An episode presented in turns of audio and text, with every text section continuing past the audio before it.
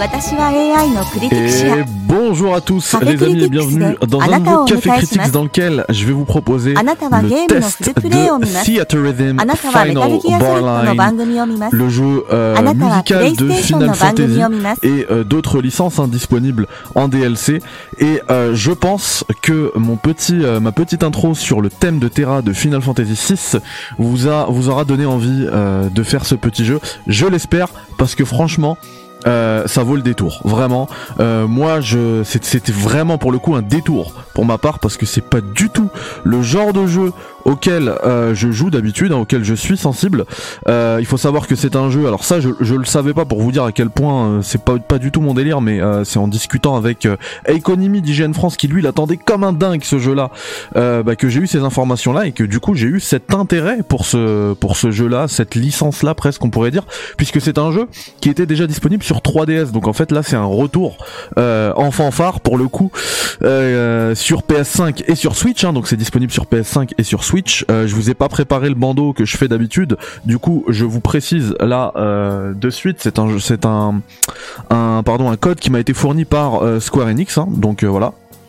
Et j'ai vraiment, je me suis poussé un petit peu dans dans mes derniers retranchements. Je suis sorti de ma zone de confort et quel plaisir. Franchement, euh, du coup, comme je, le disais tout à l'heure, c'est un jeu, euh, un jeu de rythme. Voilà, il faut, euh, il faut entrer. Enfin, vous le voyez depuis tout à l'heure hein, dans les dans les, séquences que je vous ai enregistrées. il faut entrer les commandes en rythme, quand, enfin dans le rythme dans lequel elles, s'affichent à l'écran.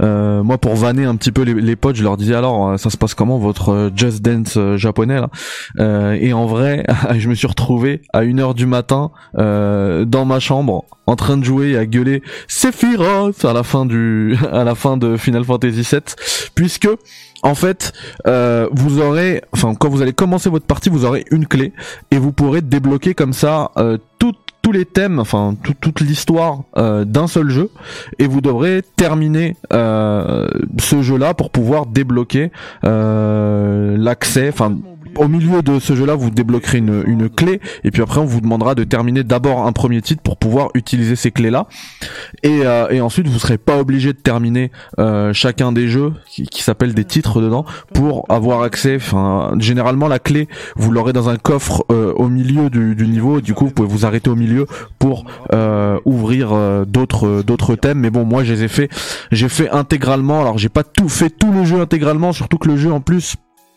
il est euh, immense en termes de contenu. Euh, on va y revenir, vous allez voir. Mais d'abord, voilà, moi j'ai vraiment en priorité, j'ai voulu faire FF7, FF7 remake, il existe en remake, FF7 series, FF6, FF10, FF13, FF15. Enfin tous les, les final les Final Fantasy euh, qui m'ont marqué moi. Mais après, c'est différent selon selon chacun. Et vous pouvez faire tous les Final Fantasy que vous voulez. Du coup, euh, au début, euh, on a un... Enfin, quand on suit l'histoire, enfin au début, moi j'avais même pas capté hein, les, les, niveaux de difficulté. J'étais sur le basique et, euh, et, en fait, chaque titre après, chaque combat est différent.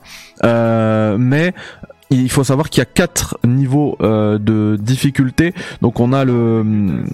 Alors le basique ils ont c'est en gros c'est très facile euh, facile normal euh, et, euh, et difficile. Donc c'est basique expert ultime et démentiel. Et je peux vous dire qu'en démentiel c'est vraiment vraiment très difficile. Mais on a un aspect RPG qui vient qui vient s'associer s'annexer un petit peu au jeu. Puisque bah déjà en fait dans chacun des jeux là des titres qu'on débloque on a des personnages. Là vous voyez par exemple que sur cette capture on a Cloud Barrett Yuffie, je crois. Je crois que c'est Yuffie. Et euh, Eris.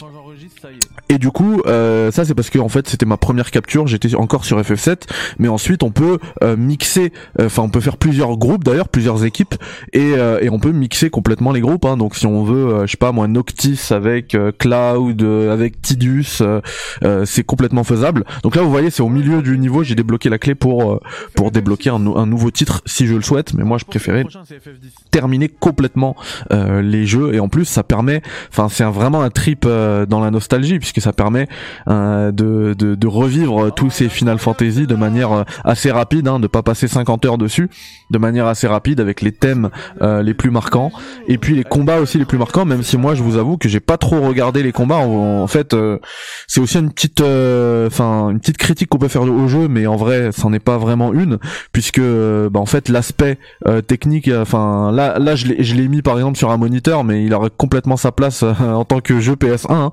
Pas fou euh, graphiquement, mais en vrai, on regarde pas trop ce qui se passe euh, à l'écran, même quand il y a des combats et tout, parce que nous, on est à fond là-dessus. Et vous voyez qu'en bas à droite, il y a quand même une jauge de vie. Donc, ce que je disais tout à l'heure, en mode basique, il n'y a pas de souci, on peut faire sans problème, sans trop aller réfléchir un petit peu sur l'aspect RPG.